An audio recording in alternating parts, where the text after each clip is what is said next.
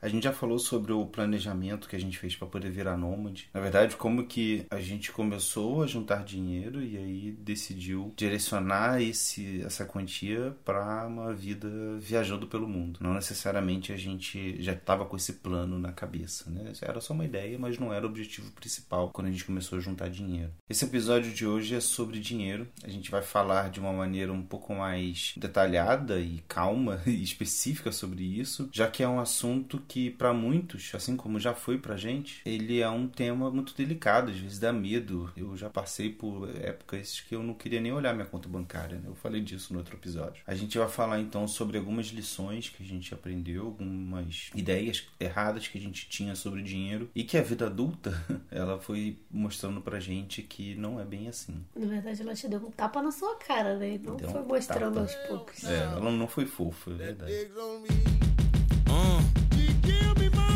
Ain't saying she a gold digger, but she ain't messing with no broke, broke. Now I ain't saying she a gold digger, but she ain't messing with no broke, broke.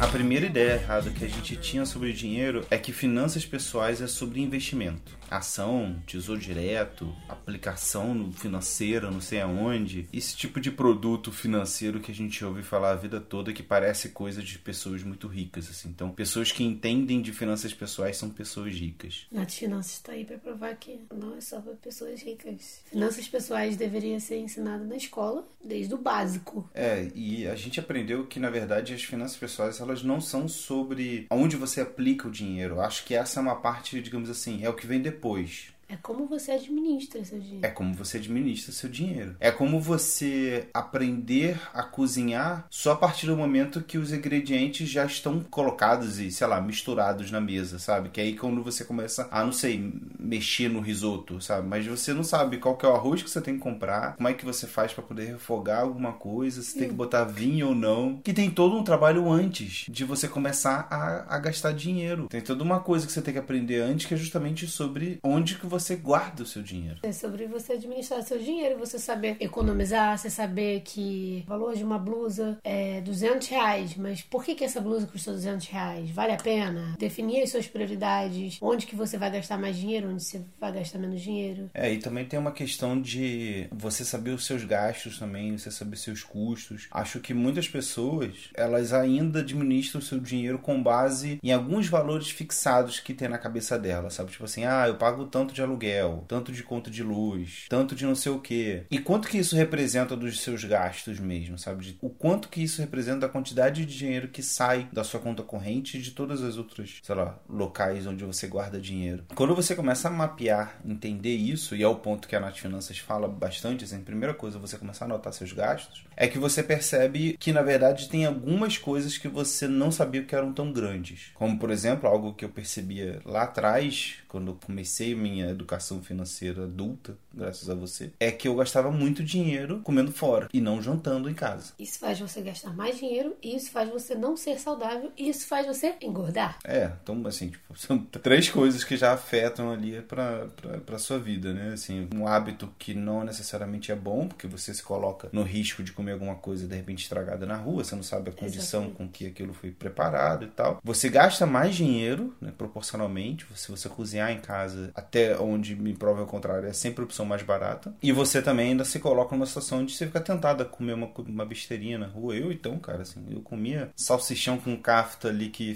tinha em frente ao apartamento onde a gente morava em Botafogo. Chegava dentro da nossa casa o cheiro. Cara, assim, era bizarro, gente. Sério. O cheiro, a gente ficava lá de cima, aí batia uma fome e aquela preguiça de cozinhar, mas chegava o, o cheiro da, Era do tipo aquela churrasco. animação de Tom e Jerry que a fumacinha vem É. e começa a dançar em volta de você. Exatamente. A gente morava no quarto andar, então, tipo, não era muito alto pra poder sentir esse cheiro, sabe? Dava pra chegar tranquilo, assim. O cara ficava em frente, em frente. Puta merda. Saudade de churrasco. Ainda nessa questão de saber administrar seu dinheiro, tem também o fato de que muita gente recebe dinheiro de um trabalho, pega esse dinheiro e vai na padaria comprar alguma coisa. Ou então pega esse dinheiro e coloca na mesma conta, misturado ali, não sabe diferenciar o que é dinheiro que tá entrando de trabalho, o que é dinheiro de vida pessoal. Então, tipo, tem gente que não sabe, por exemplo, pegar uma parte desse dinheiro e guardar para investir no seu trabalho, investir em coisas que precisam ser compradas, serem investidas no seu trabalho, ou então guardar uma parte dali também para sua aposentadoria, não sei. Quando você pensar em filhos, quando você quiser casar, ter um dinheiro guardado ali para algo maior. Você falou de quem recebe um dinheiro e vai na padaria, né? E tem o caso do padeiro também, que você precisa, sei lá, pagar alguma conta do seu filho, você pega o dinheiro do caixa, né? Você é padeiro, tá? não tô falando que você tá roubando padeiro, não. Você é o dono da padaria, você pega o dinheiro do caixa para poder pagar uma conta pessoal. Pra dar pro seu filho levar É, exatamente. Assim, isso não é finanças pessoais, né? Mas é, é para você ter uma ideia como que as pessoas, elas realmente misturam, acham que tudo é uma coisa só. E hoje, pra gente, a gente vai ter uma parte que a gente vai dedicar melhor, né, dar algumas recomendações de leituras e conteúdos que a gente anda vendo. Mas você começou a ler recentemente o livro do Eduardo Amuri, né? Finanças para Autônomos, onde ele deixa um pouco mais claro pra gente o quanto que é importante você separar as coisas, né? Principalmente para autônomos que recebe pingado, sabe? Você recebe um dinheiro tal dia de um job que você tinha feito há semanas antes, tem uma quantia grande que caiu de não sei o que, tem alguém que pagou antecipado, tem alguém que, que ainda precisa pagar. Então não é um dinheiro fixo igual eu tinha, é ainda mais difícil, mais delicado, então o controle é ainda mais necessário. Eu recebi as duas últimas empresas que eu trabalhei, eu trabalhei em três empresas só, né? As duas últimas que eu trabalhei, elas tinham a mesma coisa, a mesma maneira de, de fazer o pagamento. Elas não pagavam tudo de uma vez só. Elas pagavam 40% no início do mês e 60% no meio do mês. Pra mim era excelente. Assim, depois que eu comecei a gerenciar o dinheiro, isso foi bom, porque eu deixava mais ou menos os 40% pra poder investir e os 60% pra pagar a conta. Então era meio que uma maneira legal. Não, isso aqui é pro dia 15, que era o dia que eu recebia mais. Não sei o que era o dia 15. Aí chegava, virava o mês dia primeiro, caiu o dinheiro, eu falei, cara, opa, já quero investir, entendeu? Pô, eu conseguia me organizar. A empresa praticamente me ajudava isso. Mas quando você é autônomo, você recebe de várias maneiras diferentes. Tem gente que vende e-book, tipo, ganha poucos reais, sabe, para cada produto. São coisas muito mais delicadas. Requer de você um entendimento muito maior. E é por isso que finanças pessoais não se restringe a onde você vai investir. A gente não vai ficar falando aqui de tesouro direto, PCA, ação, não sei o que. A gente está falando até agora, e provavelmente ele vai falar até o final, somente de conteúdos sobre guardar e gerenciar, gerir né, o seu dinheiro. Look at them yo-yos, that's the way you do it. You play the guitar on MTV. That ain't working, that's the way you do it. Money for nothing and your chicks for free. Segunda coisa que a gente aprendeu foi que alto salário não significa um alto gasto. Que um estilo de vida arrojado muito provavelmente não precisa significar um alto custo de vida. Por que isso, assim? Eu vejo Aquela historinha de que você recebia X e você gastava X mais tanto. É, exatamente. X mais Y. Ou X menos um pouquinho, quase batendo ali no X. Sabe? Você batendo na, na beirinha das Levando em coisas. consideração que se nesse mês você ficar no negativo, no próximo vai entrar. E em janeiro vai vir um bônus. Exato. E tem um, um lado também que é você pode e deve ter lazer. Você pode e deve priorizar coisas que pra você são importantes. Mas quem prioriza tudo não tá priorizando nada, né? Então assim, ah, não, eu gasto mesmo com sair com os meus amigos pra assistir futebol, pra poder fazer academia, pra poder não sei o quê. Cara, assim, você tá, não tá priorizando nada, você tá gastando com tudo que todo mundo tem. Você tem carro, você viaja, você não sei o quê. Você precisa diri- eh, direcionar os seus gastos para as primeiras coisas que vão ser prioridade na sua vida. E aí, assim, é, cada um tem a sua maneira de achar a sua prioridade, né? O que, que é bom pra você agora, qual que é o seu plano pro futuro. Mas o ponto é, você pode muito bem conseguir economizar dinheiro e viajar todo ano pra fora. Agora, provavelmente nós vivemos ainda, muito mais agora no meio de uma crise, em um país pobre. Nós não somos um país rico. Nós não somos um país que ganha em dólar. A nossa moeda perde valor há anos, né? Os últimos anos só tem perdido valor perante todas as outras moedas. Até o dinar sérvio tá ficando mais caro pra gente. Nessa brincadeira, a gente parece que sempre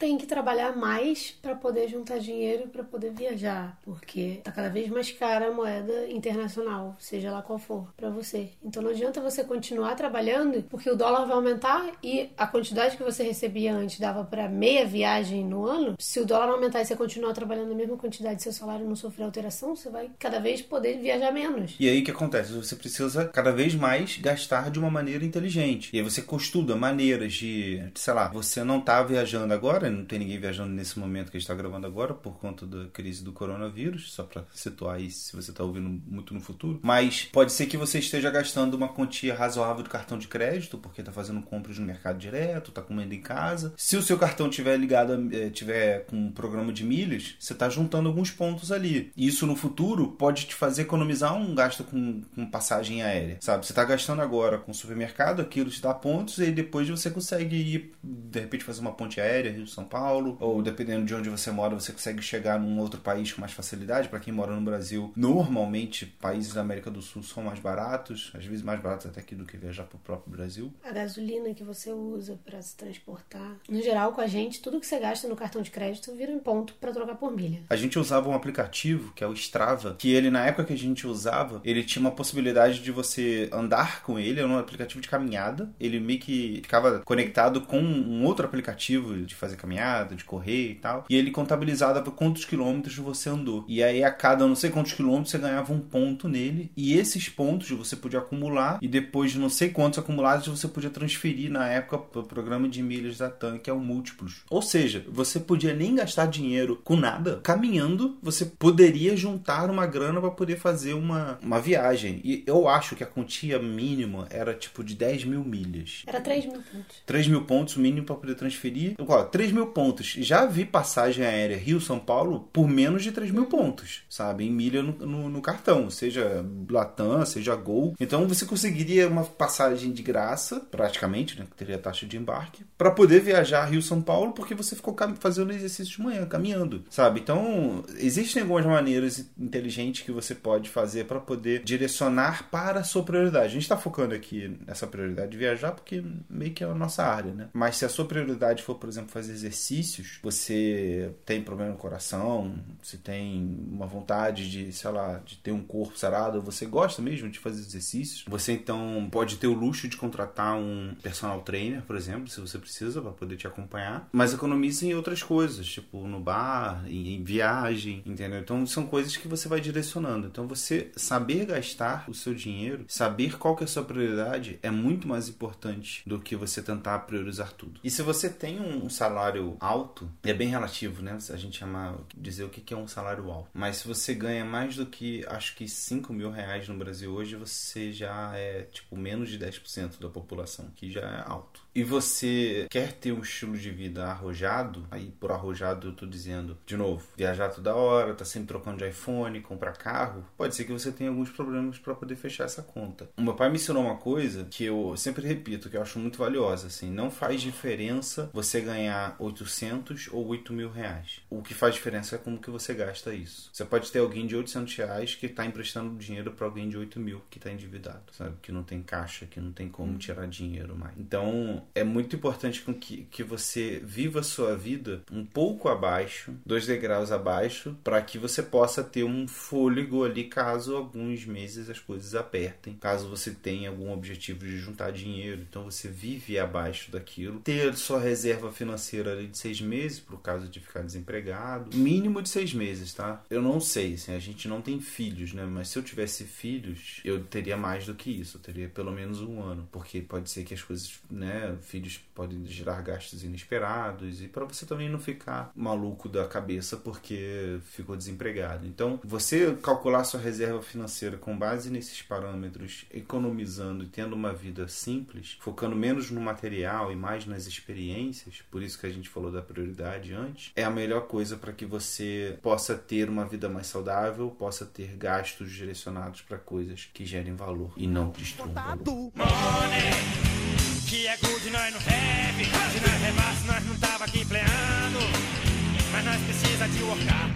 Outro ponto que a gente aprendeu é que existe viajante nômade de tudo quanto é tipo, mas mesmo aqueles que são muito econômicos aprendem a economizar ainda mais dinheiro ao longo da jornada. Existem diversas formas de você economizar sendo nômade, né? A começar pela categoria onde você mais gasta dinheiro, que é Hospedagem. se você está acompanhando esse podcast, se você acompanha a gente, você respondeu sem... antes, você deu pausa e respondeu sozinho antes.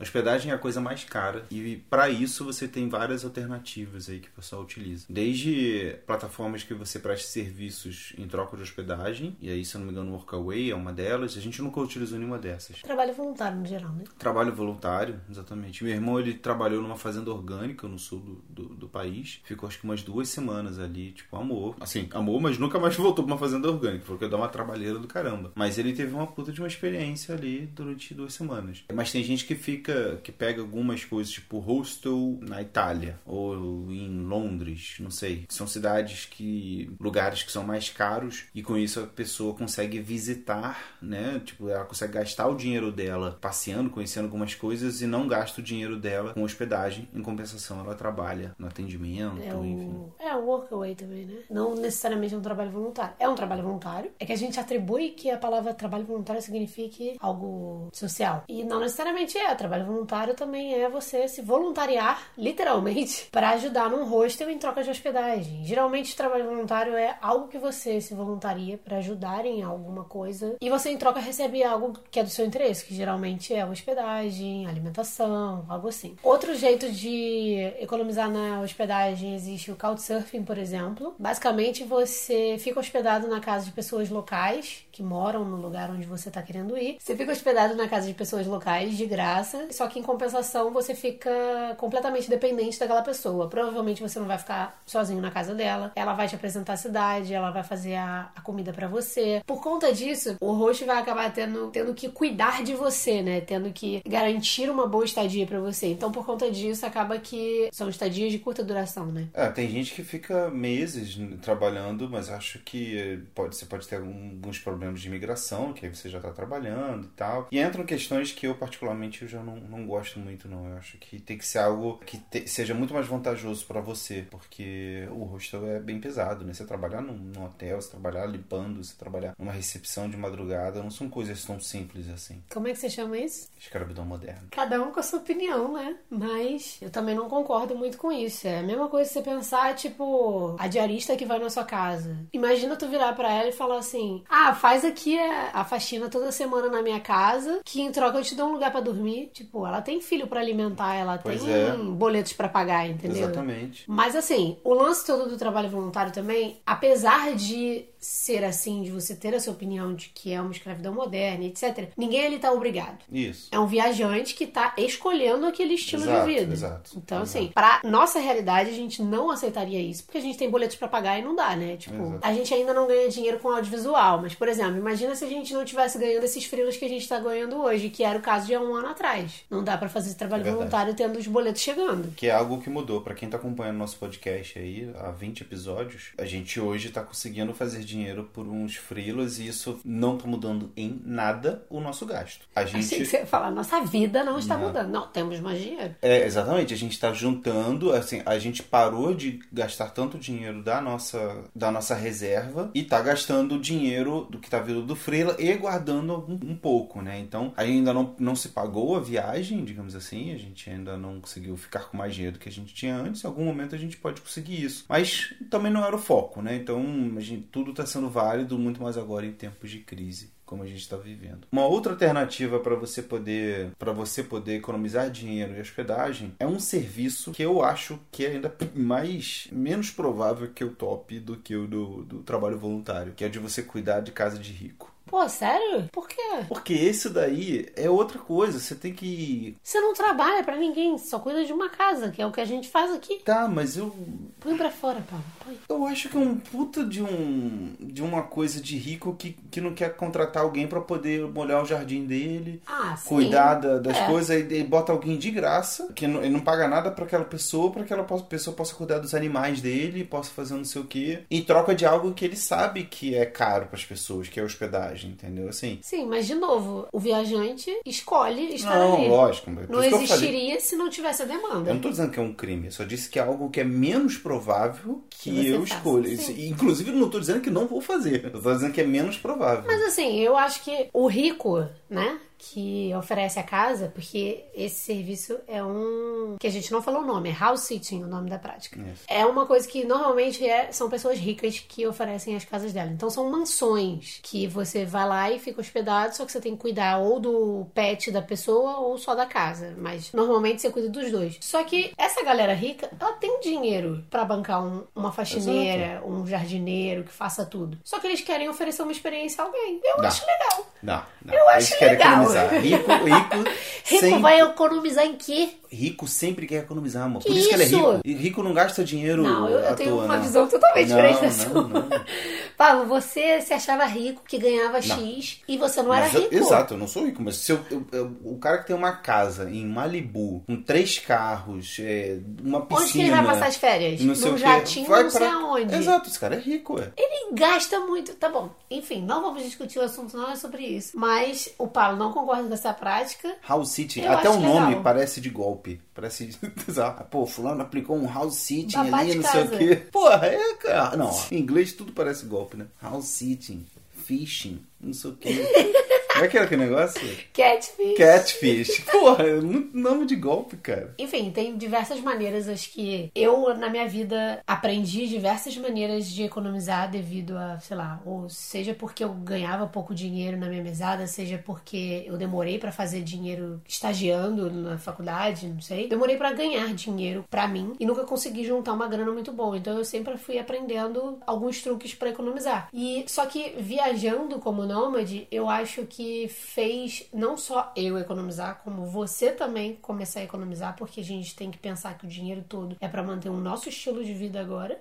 Só que faz a gente enxergar cada dia mais que, putz, o euro tá caro. Então, agora que a gente tá em Portugal gastando em euro, vamos tentar comprar coisas que estão na promoção no mercado. Ah, aquele vinho de 5 euros que, pô, se você converter 5 euros hoje é 25 reais. No Brasil a gente comprava vinho de 70, entendeu? Na Argentina a gente comprava vinho de 12. 12 é o quê? 3 euros. 3 euros hoje é 15 reais. A gente não compra nem vinho de 3 euros, a gente compra vinho de quê? 1 euro.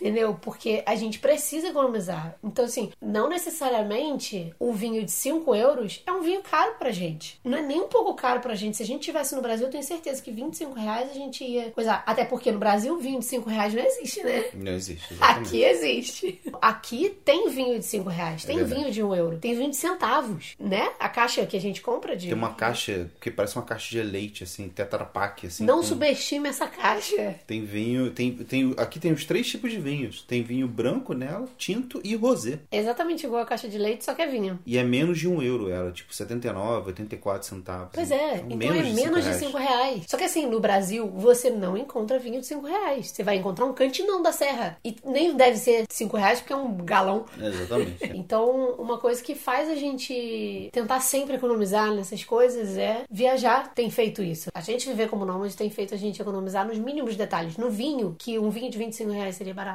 mas hoje a gente compra 25. É, tem, tem uma frase que é boa, que é- ela hoje em dia faz mais sentido pra mim. Se não me engano, é o nome do livro da Mirella, do canal Share, que é A Estrada dá o que você precisa. E realmente, assim, tipo, a gente tava precisando aprender a economizar, eu principalmente, ainda mais, principalmente com comida, que eu sempre fui um cara muito comilão, muito gulão. Guloso, Pablo, é a palavra. Guloso? É. Ah, tá. Eu achei que fosse gulão. Um cara que comia muito, de olho às vezes. E hoje eu, né, quando você começa a gastar comida, quando você passa a sentir fome em euro, a sua fome passa a ficar Nossa. um pouquinho mais leve, né? Tipo, até que eu não tô com tanta fome assim de, de comer fora. Acho que uma lasanha congelada já serve. né? Então você vai balizando as coisas assim. Tudo a gente acaba aprendendo alguns truques pra economizar. A própria hospedagem, que é o lugar mais caro onde a gente gasta mais dinheiro nessa vida nômade, a gente aprende alguns truques de como pedir desconto, como chorar desconto no Airbnb. E às vezes a gente consegue muito desconto. A gente já conseguiu, acho que o maior desconto que a gente conseguiu foi de 500 euros. 500 euros. Tipo, 500 euros é um milhão de reais hoje. Quanto que é isso? 2.500 reais, né? Mais, né? Quase 3 mil. Tá, quase 3 mil O reais. que a gente conseguiu de desconto já pagaria um mês do apartamento da Sérvia, que custou 2.700. Entendeu? Então, tipo, é, é- Pois é. É muito dinheiro, realmente. Então a gente aprende truques de como chorar desconto no, no Airbnb, chorar desconto em feira até, porque feira é pra chorar desconto, né? É pra isso, é pra pechinchar. A alimentação, a gente percebe que, ah, se você fizer, se o lugar que você tá, existe um mercado central ou uma feira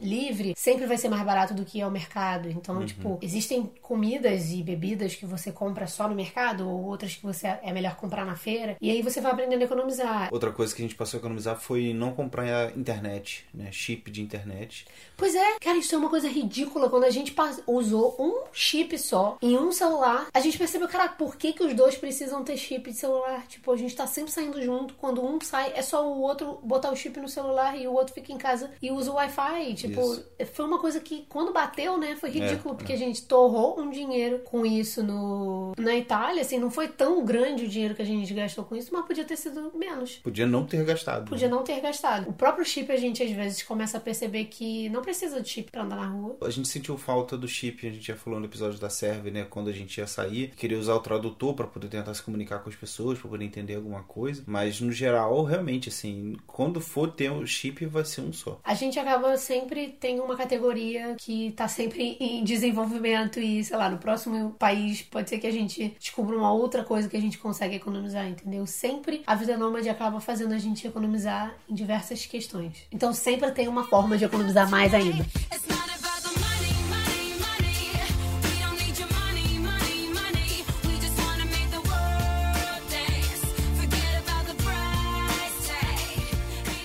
Outra lição que a gente aprendeu é que aplicativos de classificação de gastos não necessariamente têm um apelo emocional tão forte quanto você anotando à mão. E tem alguns apps que algumas pessoas utilizam, inclusive eu, que é- ele sincroniza é, com a o seu internet banking, com o seu, sei lá, coisas de investimentos, ele, ele sincroniza automaticamente os seus gastos e ele diz, ah, esse mês no cartão de crédito você gastou tantos por cento com lazer, tantos com, sei lá, com restaurante, tanto para poder fazer compras pessoais, não sei o que. Ele já faz uma classificação assim, toda linda, atualizada. Ele diz como é que você tá na média dos gastos. Ah, você economiza mais do que, sei lá, 80% das pessoas que usam app, esse app, sabe? Tipo, tem um monte de coisa assim. Eu usava esse aplicativo ainda na época que eu não conseguia controlar meu dinheiro, e ele foi uma das coisas que me indicaram para poder tentar me ajudar a identificar para onde que ia o meu dinheiro. Só que, não sei, para mim nunca funcionou direito. Acho que é porque você tem que ter o trabalho de abrir o aplicativo, aí anotar. Aí se você esqueceu alguma coisa que você gastou e não te deram nota, se perdeu, você não anotou em nenhum lugar. Exato, assim, eu acho que tem uma lição psicológica que eu não sei defender por trás de você pegar e, e anotar um gasto à mão, ou então, como é o nosso caso aqui, a gente coloca numa planilha, né? Mas eu coloco assim, caraca, a gente gastou dessa vez no mercado 50 euros, a gente tava gastando 30 até então, porque tá, eu tô vendo aqui os 30, 32, 28, e a gente gastou 50, você tipo, caraca, por que, que a gente gastou tanto assim, sabe? Então, são coisas que doem, não- e não aparece simplesmente um montante de um valor fechado de, sei lá, 300 euros no mês, entendeu? É um,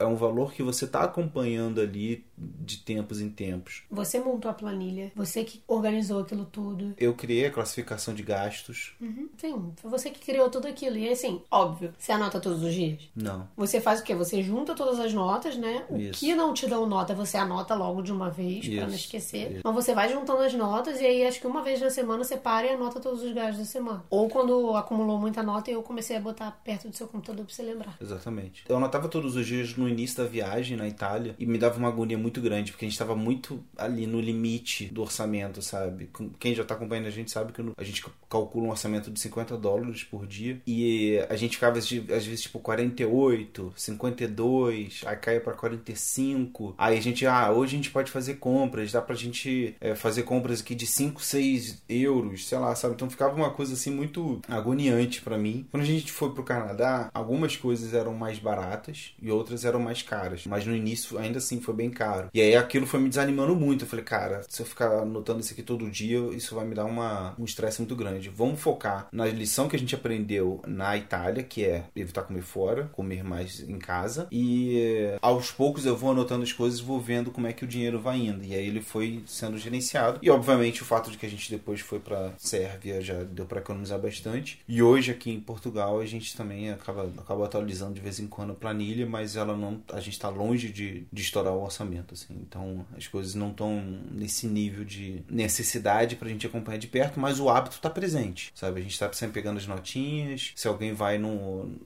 sozinho no mercado e acaba esquecendo da nota, ou então a dona Helena, que era a dona do pomar aqui da esquina, não, esqueceu de dar a nota fiscal, a gente já anota na hora. Então são esses hábitos que fazem a diferença pra gente. Então considerem anotar os seus gastos à mão. A gente finalizou essa mesma planilha que a gente utiliza, a gente já tá com ela pronta para poder mandar para as pessoas. Quem quiser, manda um e-mail pra gente, manda uma mensagem que eu já mando ela. Mas dependendo do momento que você estiver ouvindo esse podcast, o nosso site já vai estar no ar e já, ela já vai estar disponível para download.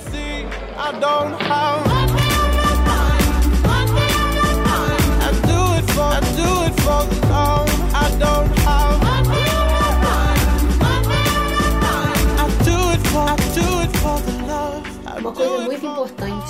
passou a virar quase que um, um mandamento ou uma lei, ou algo que a gente sempre fala para as pessoas é que viver como nômade pode não custar tão caro quanto viver e trabalhar fixo. A gente hoje tem um custo de vida muito mais baixo do que o custo de vida que a gente tinha no Rio de Janeiro. É, a gente morava na zona sul do Rio.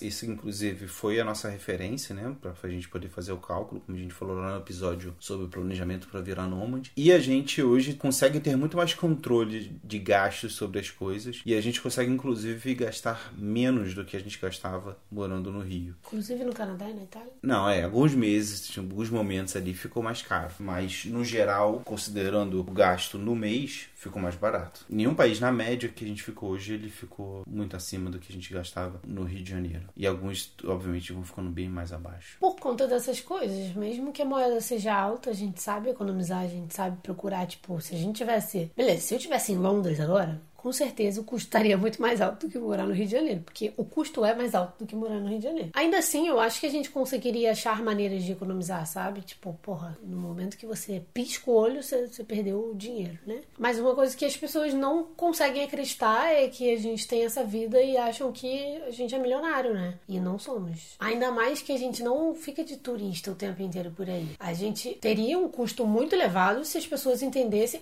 Acho que o lance todo é esse. As pessoas acham que a gente tá de férias viajando pelo mundo. Ou no período sabático. Pois é, e a gente não tá. A gente tá tendo uma vida exatamente igual ao que a gente tinha antes. Só que a diferença é que a gente tá trabalhando de casa agora e a gente troca de lugar a cada tantos meses. Se a gente fosse toda semana fazer um passeio turístico e etc., a gente ia ter gastos com passeios turísticos. A gente não tem gastos na nossa planilha com passeios turísticos. É só se a gente foi ver Pisa, a Torre de Pisa, aí a gente gastou com a passagem pra lá, que foi quanto? 5 euros.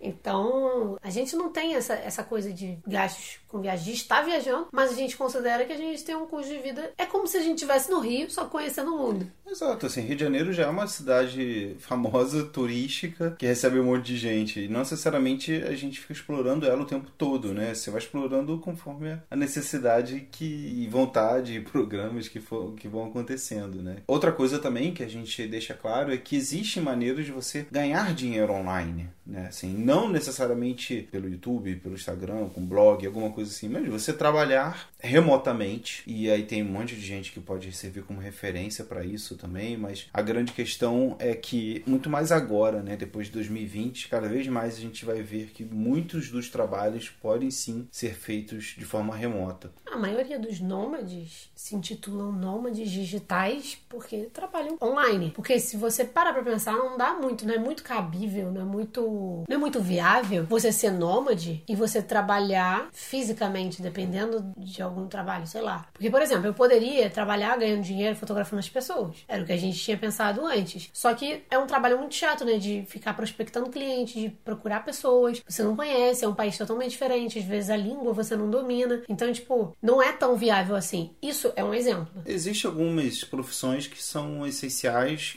para a presença física. Então, tipo, um parque de energia, né? Tipo, uma subestação de energia elétrica precisa ter gente ali fazendo a manutenção fisicamente, entendeu? Esse é um trabalho que não dá pra você viver viajando. Exatamente, mas outros a gente pode começar a questionar, sabe? Tipo, ah, eu não sei, por exemplo, como que tá a situação dos advogados, porque eu não sei se o tribunal, o fórum nesse momento, ele tá aberto. E aí, cara, assim, advogado é físico, né? De terno, inclusive. Como que tá sendo a vida dessas pessoas hoje? Será que elas vão chegar à conclusão de que não tinha menor necessidade delas ficarem, sei lá, se o fórum se ajustou para poder receber uma, uma parte do processo on- por e-mail?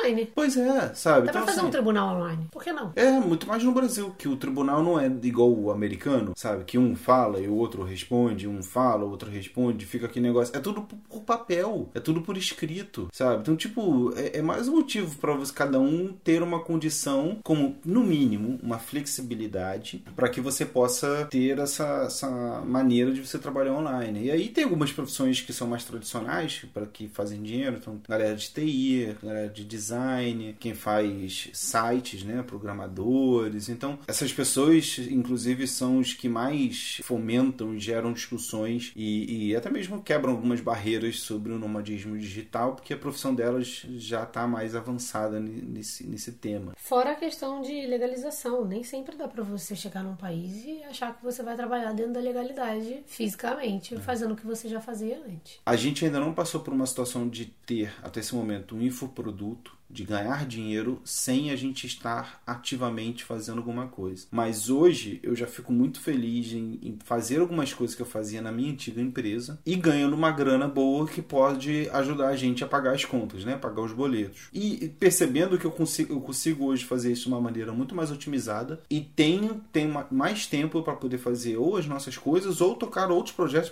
para ganhar ainda mais dinheiro, sabe? Ou para assistir série, sabe? Esse tipo de coisa já me deixa muito feliz. Uma coisa válida pra falar também é que você tá fazendo isso, você tá dedicando um ou dois dias no máximo na semana pra focar nesses projetos da sua antiga empresa. Você tá continuando fazer. Não é questão de que ah, era uma coisa que eu não gostava de fazer. Não, você nunca largou seu trabalho porque era uma coisa que você não gostava de fazer. Você simplesmente descobriu outra paixão e resolveu dar atenção a ela full time. Só que você tem coisas que você fazia pra sua antiga empresa que você gosta de fazer e pode oferecer esse serviço de uma maneira que você consegue organizar e resolver durante um ou dois dias na semana e você tem todos os outros dias da semana pra se dedicar ao nosso trabalho. Foi uma, uma coisa inteligente que você acabou fazendo que tá dando certo pra gente. né? Exato. Eu acho que se tem uma certeza que eu tenho que esse coronavírus veio pra ensinar pras pessoas é que muita gente vai acabar descobrindo que seu trabalho dá pra ser feito remotamente. E muita gente vai acabar descobrindo que, opa, talvez eu consegui ou trabalhar de casa e tá tudo bem. E, por exemplo, você vai ter mais tempo pra ficar com seus filhos, porque você vai conseguir otimizar muito mais rápido focando em casa e tomar um café, seu filho tá ali com você, você toma um café com ele. É um tempo de qualidade que você vai ter com ele. Ou você vai perceber que, putz, eu posso ser nômade, eu posso trabalhar de qualquer lugar desde que eu tenha internet. Então eu acho que muita gente vai descobrir. É, e, e do outro lado também, quem tem empresa, né, ou quem tem funcionários físicos, pode perceber que quando o funcionário pedir, por exemplo, olha, eu tô passando por uma situação de, sei lá, de saúde da minha mãe, eu quero, eu preciso ir pro interior. Alguma questão pessoal que a pessoa peça a, a, a flexibilidade de trabalhar de casa. Cara, assim, vai ser, tipo, vai ser só um aviso.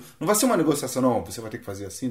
Ah, tipo, não, Sim. tá bom, a gente passou aquilo em 2020 lá com o coronavírus, entendeu? Da mesma maneira que as pessoas vão descobrir que dá pra ser feito remotamente, as empresas vão perceber que dá pra diminuir custos da própria empresa. É. Porque você não precisa gastar, tal- talvez a empresa que, sei lá, seja de muita gente, que gaste com luz e etc, talvez a empresa nem precise mais ter um escritório. É, ou tem um escritório bem menor. Se ela tem 100 funcionários, hoje a empresa ela tem 100 mesas, né?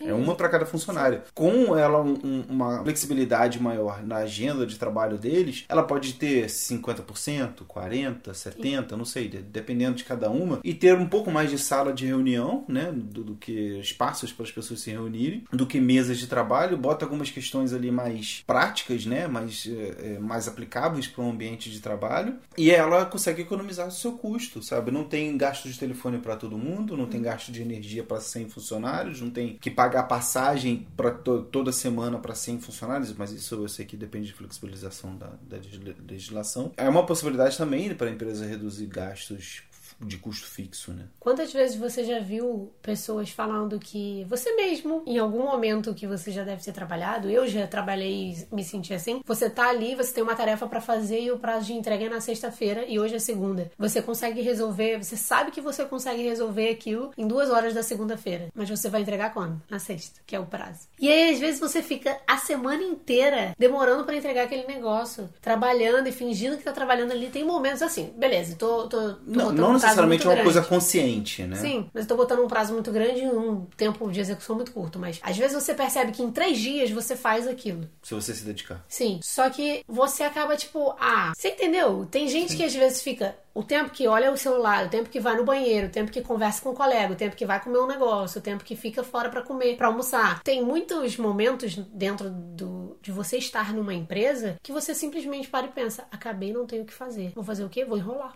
E é isso. Então, tipo, Cara, nesse enrolar, você tá tendo um tempo de qualidade com seu filho em casa, sabe? Você tá tendo tempo pra ver, sei lá, descansar, lanchar com calma durante uma hora, que nas empresas a hora do lanche é o quê? Você pega um negocinho em 15 minutos lanchou, né? Às vezes você consegue botar um tempo de lanche em casa de uma hora, entendeu? Às vezes a gente enrola muito fazendo trabalhos nos escritórios, porque tem um chefe que tá de olho em mim, que pode passar e olhar meu computador e ver que eu tô nas redes sociais. Tipo, É, e o seu contrato é por hora, né? Você tem 40, Pois é. 44 horas semanais. Então, tipo, não faz a menor di- diferença eu ser eficiente. Tipo, ah, não, mas faz sim, porque você pode mostrar que não sei o que. Cara, assim, a pessoa tá ganhando a mesma coisa, ela não vai poder ir pra casa mais cedo. É muito difícil pra ela simplesmente dizer, ah, não, eu vou ser é. mega eficiente porque vai ser melhor só pra minha empresa. Que, exatamente, esse é o ponto. De que que vai adiantar pra aquela pessoa? Ela vai virar e vai pensar: eu fazendo isso em três dias ou entregando em duas horas, eu vou ganhar a mesma quantidade de coisa. É. Eu não vou receber um aumento, eu não vou ter mais projetos e mais dinheiro entrando se eu entregar isso em duas horas. E hoje você pensa exatamente assim: você vai conseguir pegar mais projetos dentro do seu mês se você entregar mais rápido, porque você hoje trabalha de casa. Acaba fazendo com que as pessoas no, no escritório fiquem acomodadas, né? Porque de que, que adianta ela se esforçar pra trabalhar mais rápido e mais e melhor, às vezes, se ela no final do, do mês vai continuar recebendo a mesma quantia de dinheiro? Sei que isso não é pra todo mundo, não é pra ser pra todo mundo. Uhum. É, a gente está defendendo aqui esse lado do trabalho remoto, do o lado de das empresas terem flexibilidade, mas a gente sabe que tem pessoas assim que não, não querem, não querem, elas se sentem mais seguras. Tem uma questão também, né, que a gente precisa deixar claro que não- a gente não tem segurança nenhuma. Se não for o dinheiro que a gente tem guardado, Hum, sim. Se parar de vir job, né, a gente fica gastando da, do- da reserva. Então a gente tem que tomar esse cuidado. Só que, pra mim, a conclusão do balanço que eu fiz para tomada de decisão de viver viajando, viver trabalhando e viver viajando, é que não existe a estabilidade em lugar nenhum. Seja um funcionário público, seja o filho de um cara rico, de uma família rica, seja uma empresa, sei lá, mega tradicional. O que a gente mais tem visto ultimamente é que todo mundo é passível de passar por apertos. Seja um funcionário público que fica 3, 4 meses sem receber do Estado, porque o Estado está quebrado, por questões de corrupção, seja um funcionário de uma companhia mista, como a Petrobras, que viu seu valor de mercado cair, um monte de crise também por conta da corrupção, e que aí o- alguns funcionários, inclusive, podem sim ser demitidos, né, dependendo da- do, do tipo de contrato que eles estão submetidos, ou a empresa ela pode ser totalmente privatizada também, que impactaria diretamente nisso. Funcionários de empresas tradicionais, brasileiras, antigas, que ou mundiais, que acaba tendo que fechar, sabe? Então, assim, a estabilidade não existe. A vida não, não é estável, sabe? Isso é uma ilusão. Eu hoje aceito essa ilusão, sabendo que eu tenho uma, uma possibilidade de reduzir o risco disso, fazendo o meu dinheiro render mais. Bitch better have my money. Y'all should know me well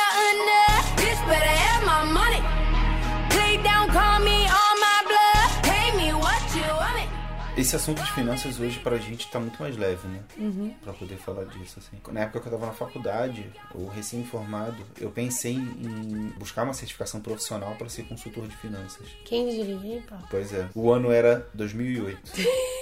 O que que veio em 2008? Uma crise subprime que ferrou todo mundo. Eu também passei pelas minhas dificuldades e eu percebi que eu não conseguiria ser consultor de finanças sem ser psicólogo antes. Porque tem toda essa questão, eh, um, de a maneira que você lida com dinheiro é muito similar ou muito influenciada diretamente pelos seus pais. E aí, às vezes, as pessoas elas se agarram a lições dos pais e não tem lógica que faça com que ela solte. Na época dos nossos pais, por exemplo, não tinha tesouro direto, era só poupança. Você guardar dinheiro, você botar na poupança. E vai tentar explicar para as pessoas com essa mentalidade que a poupança não tá valendo mais a pena. Não foi você que me falou pela primeira vez no ouvido da sua boca tesouro direto. Parece que a dona Florinda falando pro Kiko fazer alguma coisa.